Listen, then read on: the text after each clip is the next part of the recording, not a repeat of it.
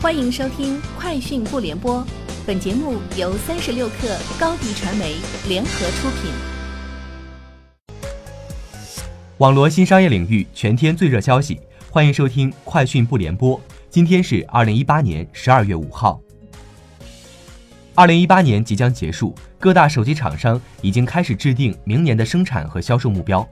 消息人士透露，小米和华为计划将销售目标提高至百分之二十以上。华为公司高管表示，明年华为手机销量计划增长百分之二十五，达到两亿部目标。小米未来一年的销售计划将达到一点六亿部。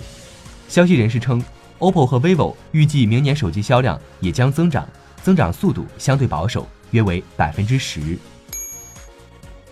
据路透旗下 IFR 报道，腾讯分拆旗下腾讯音乐赴美上市，国际发售部分首日已获足额认购。腾讯音乐管理层昨天出席投资者推介会，并无回应任何提问。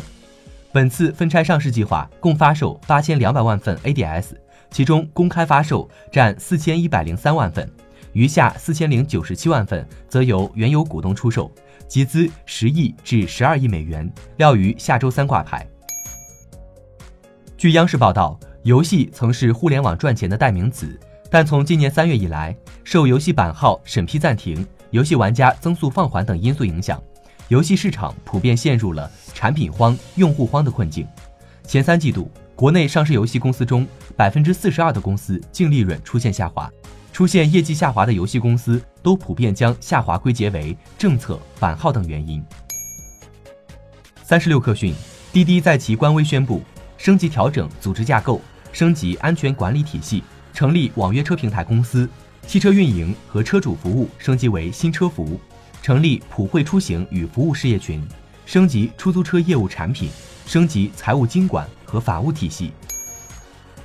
三十六氪讯，魅族创始人黄章在魅族社区表示，升降滑盖或者双屏等都是为了巧取全面屏舍近求远，违背人体工学简单易用的方案，很快他们就不会再继续。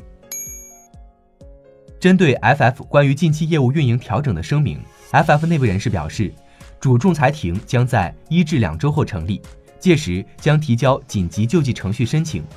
FF 现有员工数量约一千人左右，其中包括 FF 美国员工四百余人左右，FF 中国员工六百余人。上述人士透露，目前我了解到，留下来的这些人都是以美国最低工资来开，大约月薪四千多美元，保险也是上的当地最低。三十六氪讯，目前 QQ 浏览器小程序已经在安卓端上线，在搜索场景下，小程序嵌入 QQ 浏览器搜索直达，作为直接的内容承载。此外，QQ 浏览器小程序兼容适配了微信小程序，开发者只需进行适配工作，就可将微信小程序移植到 QQ 浏览器上运行。星巴克提供的数据显示，自二零一七年十二月五号开业以来，上海烘焙工坊。每天平均接待八千人次，一年累计接待量超过数百万人次。上海烘焙工坊也成为目前星巴克全球销售额最高的门店。人民日报海外版刊文评自媒体爆款：自媒体在追逐网络爆款的时候，有必要想清楚到底因何而爆。靠抄袭剽窃、注水洗稿赚一笔快钱而后一走了之，不但不会得逞，还会惹上官司。而深耕内容创作，生产优质资讯，纵然一时不为人所知，只要持之以恒，终能打造金字招牌。以上就是本期节目的全部内容，下期见。欢迎添加克星电台微信号，微信搜索“克星电台”的全拼，加入我们的社群，一起交流成长。